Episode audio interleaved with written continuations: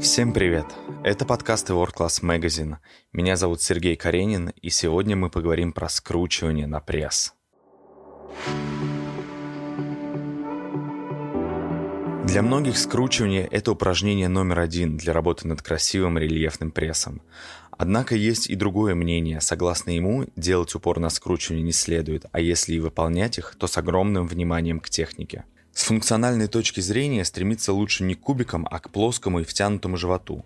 Чтобы добиться этого результата, укреплять нужно главным образом поперечную мышцу живота, то есть глубокий слой мышц брюшного пресса. А вот прямая мышца, которая включает скручивание, поверхностная – Полностью реализуя свой потенциал, брюшной пресс стабилизирует опорно-двигательную систему и компенсирует нагрузку на позвоночник, сгибает его и помогает в осуществлении дыхания, влияет на кровообращение, пищеварительную и мочеполовую систему. Его верхний купол – грудобрюшная диафрагма. Она отвечает за расположение и подвижность ребер. Через диафрагму проходит пищевод, аорта и нижняя полая вена. Нижняя диафрагма отделяет органы таза от промежности и отвечает за функционирование мочеполовой и репродуктивной систем. Правильное диафрагмальное расположение позволяет оптимизировать внутрибрюшное давление и снизить компрессию с межпозвоночных дисков при их сдавливании и любых внешних провокациях – резкие движения, тяжести в руках или повороты. Комплекс мышц брюшного пресса удерживает внутренние органы в правильном положении,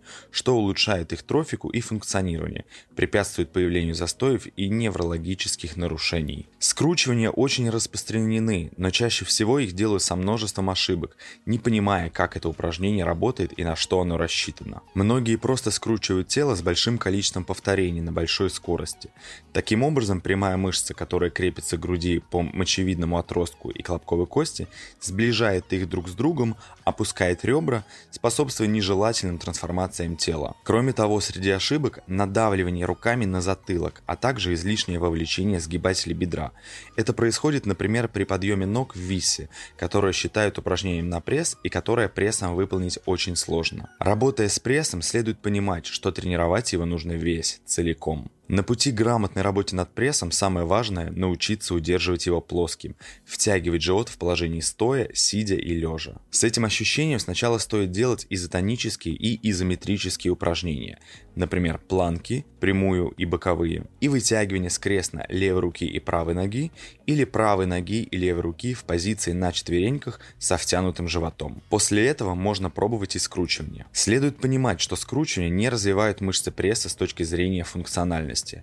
Можно получить кубики, даже если делать скручивание неправильно с точки зрения техники. Но мышцы пресса не станут лучше выполнять стабилизирующую функцию. Часто можно увидеть людей с мощным прессом, но неправильной осанкой, гиперлордозом поясничного отдела и круглым животом. Это значит, что прямая мышца живота не справляется со своей функцией. В ваших собственных тренировках мы предлагаем делать скручивание для того, чтобы компенсировать перегруженность квадратных мышц поясницы.